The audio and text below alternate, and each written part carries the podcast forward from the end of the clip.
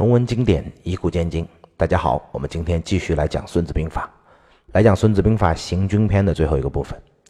卒为轻负而伐之则不服，什么意思呢？不服则难用也。如果士卒啊对你还没有亲近依附之前，就用处罚去管理，他们就会不服你，不服就很难使用了。杜牧的注解叫“恩信未洽，不可以刑罚其之”。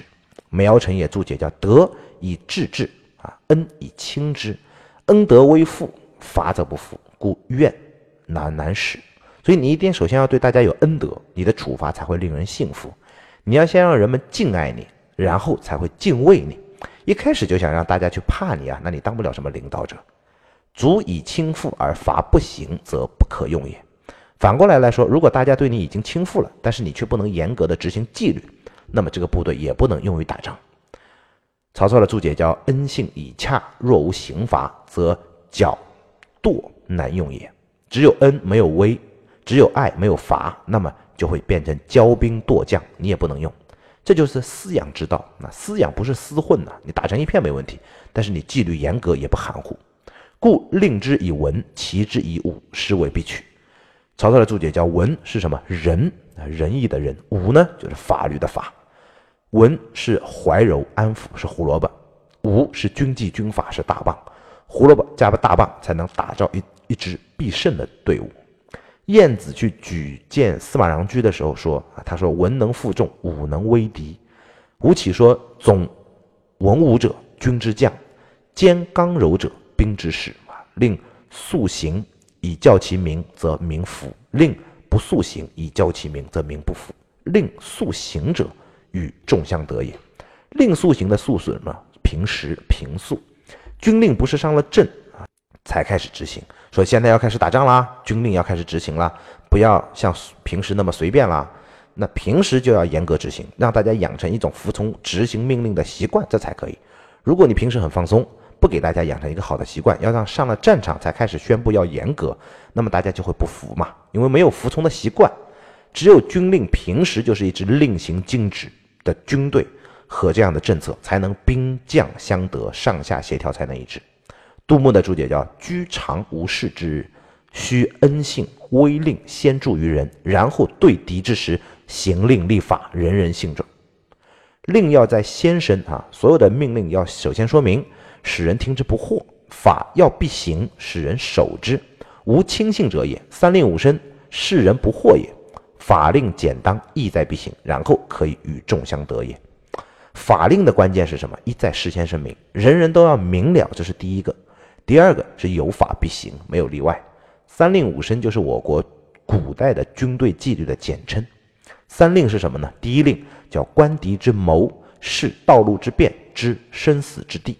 第二令呢，听金鼓，视旌旗，以齐其耳目。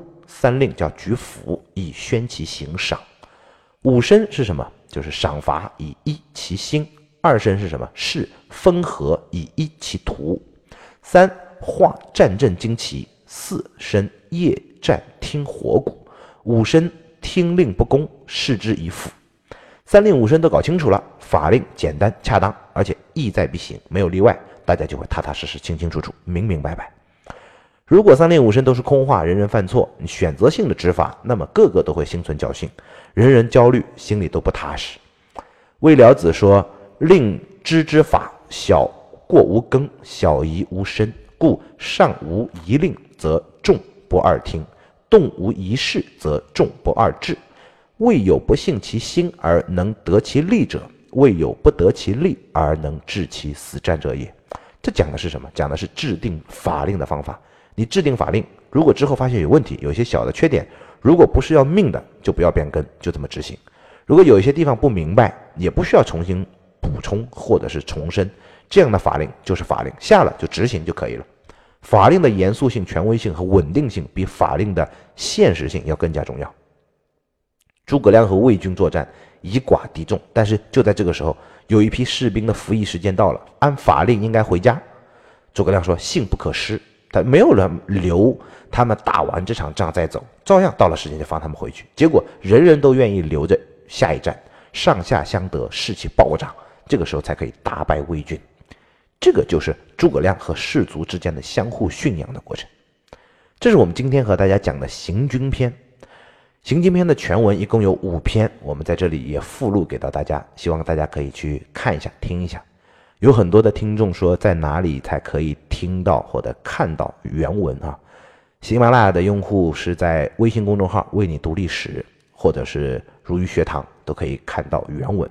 那么在其他的一些啊喜马拉雅的平台是可以连续从第一期听到我们现在的所有的语音版，可以同时在听，就搜《孙子兵法》就可以找到我们的语音文字。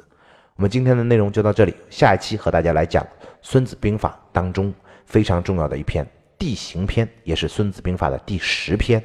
我们下期再见。